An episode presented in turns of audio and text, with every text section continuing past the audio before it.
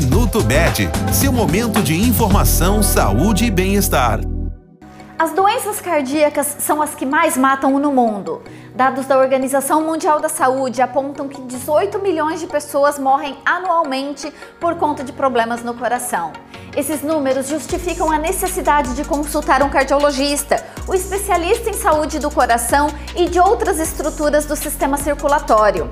Aproveitando que em 14 de agosto é celebrado o Dia do Cardiologista, fazemos um alerta para quem tem fatores de risco como doenças pré-existentes, histórico familiar, colesterol elevado, sintomas de doenças cardiovasculares, hábitos de vida desregrados, ansiedade, estresse e depressão.